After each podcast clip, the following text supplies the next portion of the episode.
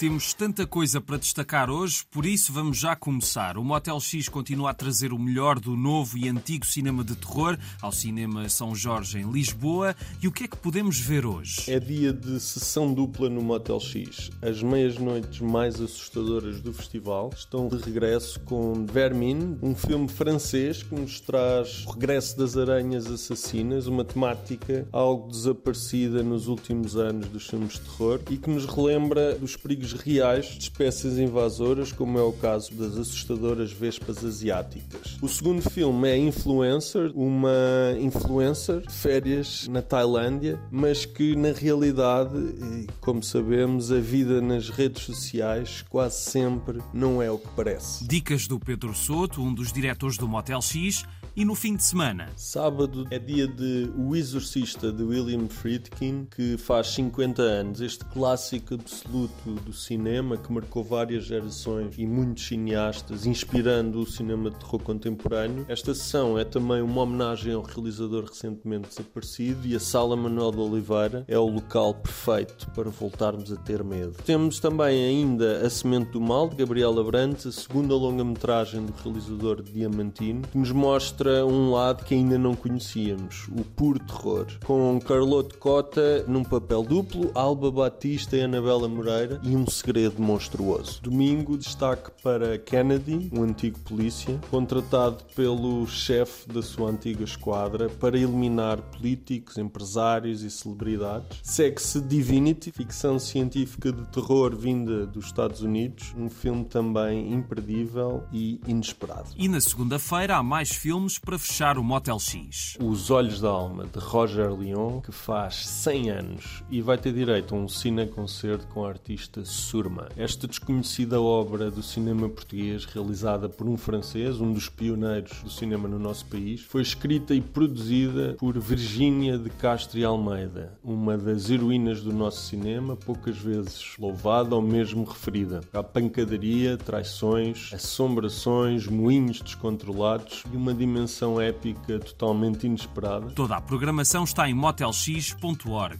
Este fim de semana começa o Ilustre Sintra. De hoje a domingo, o festival traz 10 ilustradores a 10 lugares emblemáticos do Conselho e o público pode assistir ao vivo e interagir com o processo de criação de cada artista. Desde o Palácio da Pena ao Palácio de Monserrate, à Quinta da Regaleira e ao Palácio Nacional de Queluz, poderão acompanhar o trabalho de artistas como o António Jorge Gonçalves, a Catarina Sobral, o Mantraste e a Susa Monteiro entre outros, e até 7 de outubro há workshops, exposições e conversas a acompanhar esta iniciativa. Está tudo em ilustrecintra.com. E agora, atenção Porto, aqui vai uma mensagem da Malu Garcia. É já no dia 17 de setembro, às 18 horas, que vou estar a apresentar o meu álbum pela primeira vez na cidade do Porto, no novo ático Coliseu do Porto AGAs, que vai juntar estilos muito diferentes, desde o world music ao samba, ao jazz, às mornas. Gostava muito de poder contar com todos vocês para que este seja um concerto mágico.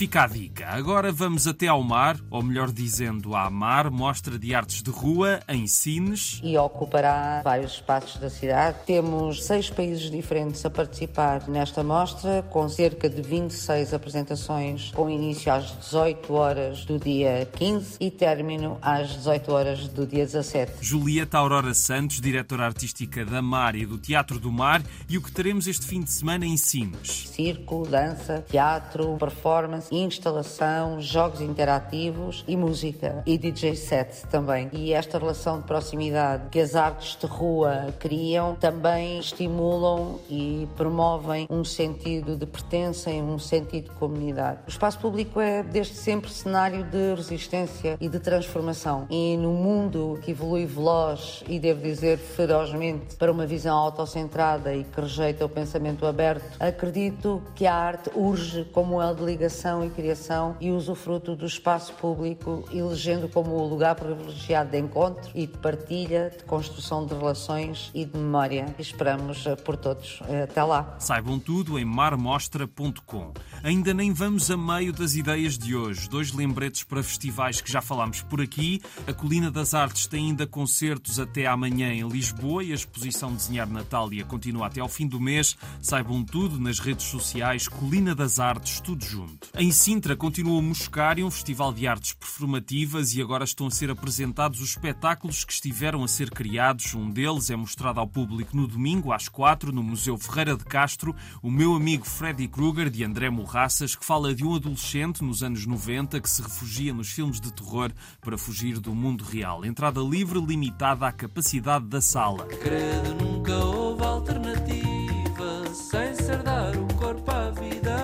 Diogo Picão anda pelo sul do país e amanhã às nove vai dar concerto em Olhão, na República 14, onde vai apresentar temas dos discos Palavras Caras e Cidade Saloia. Vale a pena.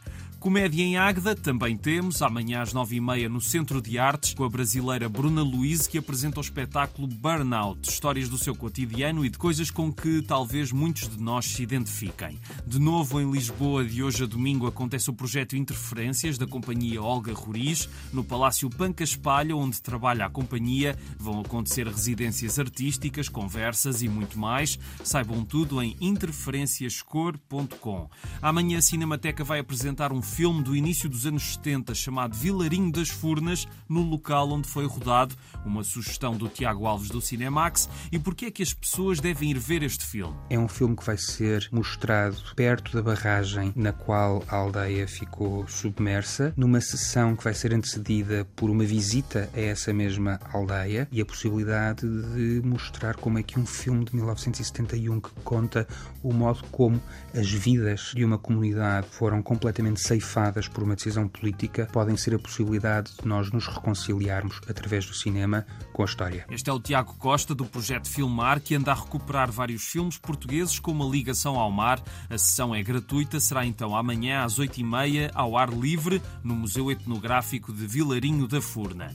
Mais quatro ideias para fechar. O mercado da biorregião acontece todos os sábados no Mercado Municipal de Idanha Nova, entre as 8 e o meio-dia. Oportunidade para encontrar produtos locais, artesanato e preciosidades. Mais dois concertos do X Jazz, encontros de jazz nas aldeias do Xisto. Amanhã às 7 em Água Formosa, em Vila de Rei, com Miguel Calhás. E domingo também às 7, mas na Aldeia das 10, em Oliveira do Hospital, com Maria João e o Carlos Bica Quarteto. Se gostam do esférico que rola sobre a relva, há uma exposição de homenagem ao Sporting Clube da Covilhã no Museu da Cidade. São os últimos dias para a ver, termina na terça-feira e é uma exposição que comemora os 100 anos do clube. A sua história faz parte da história da Covilhã. O museu está aberto até às 6, todos os dias menos segunda, depois termina na terça 19, que foi o dia em que o clube fez o seu primeiro jogo fora de Portugal. Por fim, cinema. Ethan, this mission of yours